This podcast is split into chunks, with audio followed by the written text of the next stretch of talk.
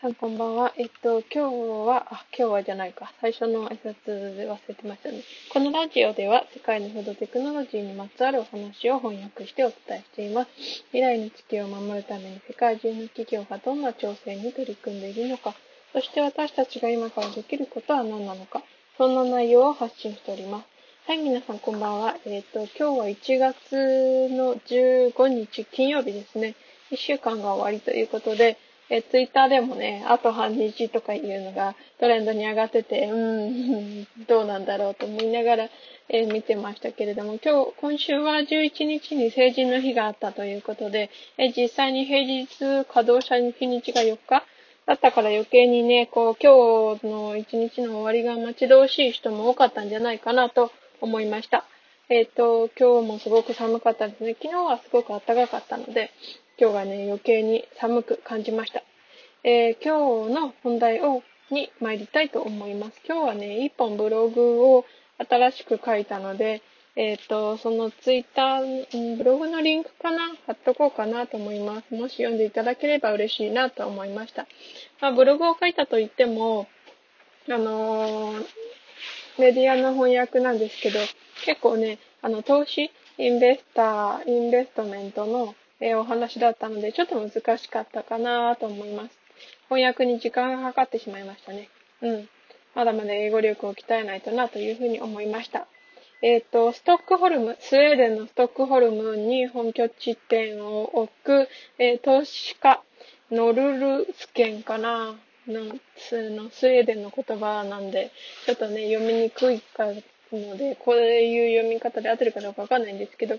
えっと、これが今回、えっと、発表したプログラムの募集をかけたということですね。うん。で、その募集内容を少しずつ説明していきたいと思います。えー、内容はですね、食品技術の分野で働くスタートアップ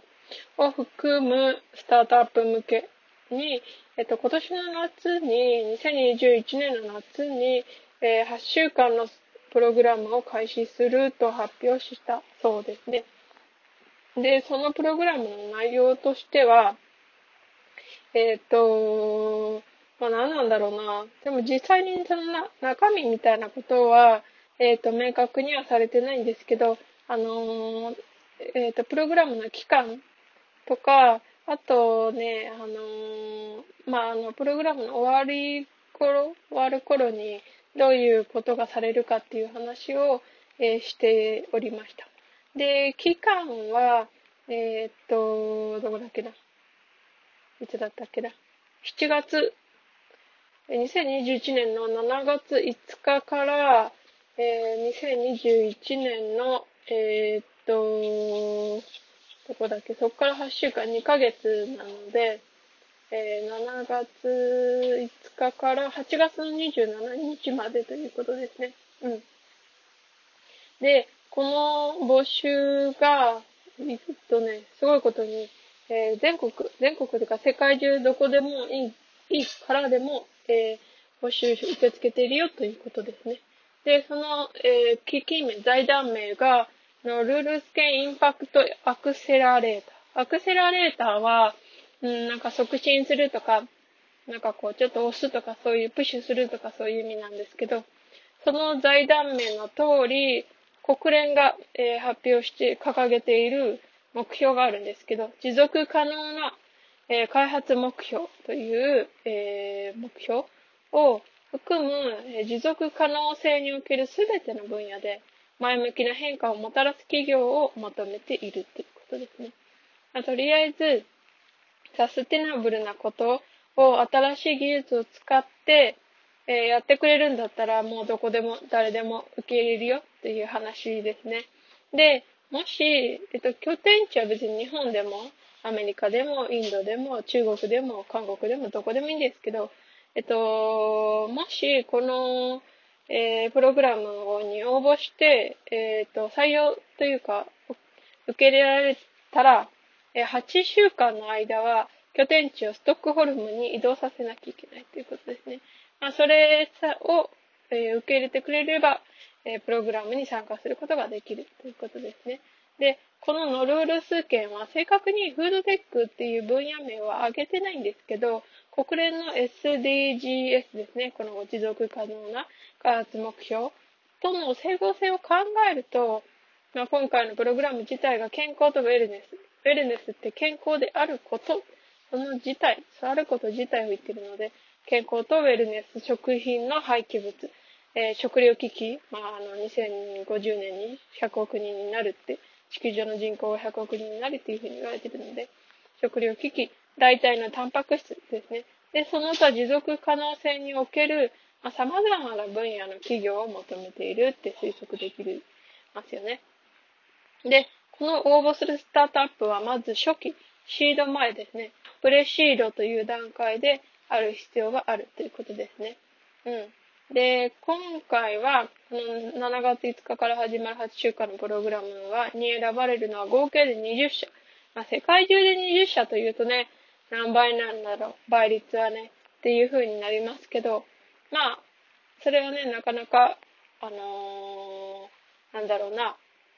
やってみる価値はあるんじゃないかなという風に思いました。で、えー、っと、このえー、応募するスタートアップに求められることとしては、商品開発の能力とか、規制の問題とか、まあ食品とか倫理問題とかありますからね。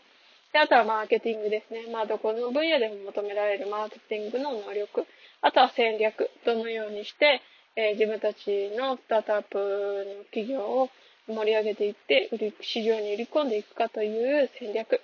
強い経営方針があるかどうかということに焦点が当てられるので、このノルルス県が定めたカリキュラムとか、そういうものに従う必要はないということですね。まあ、そもそも独自性が求められるということですね。オリジナリティが。うん。で、こう、指導していくっていうこともノルルス県が重視するプログラムであるということが、えー、書いてありました。で、あと、参加する企業は、プログラム開始時に10万ドル約1040万円とか、それぐらいの投資金、えー、ノルルスケの株式の5%を、えー、受け取ることができるんですね。で、それを受け取って8週間のプログラムの終了間近になったら、え、投資家に売り込むチャンスが与えられるということですね。で、ここの投資家は本当にこうみんな VIP が揃っていて、えっ、と、ちょっと例を挙げれば、うん、オート麦から乳製品の代替製品を作っているスウェーデンのビーガンフードブランド、オートリー、オートリーかなえー、っと、とか、都市とか地域コミュニティと連携して電動スクーターとか自転車レンタルとかを提供する VOI、VOI ですね。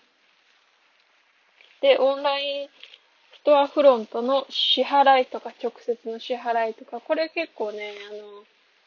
えー、有名なんですけど、クラーナかな ?KLARNA が、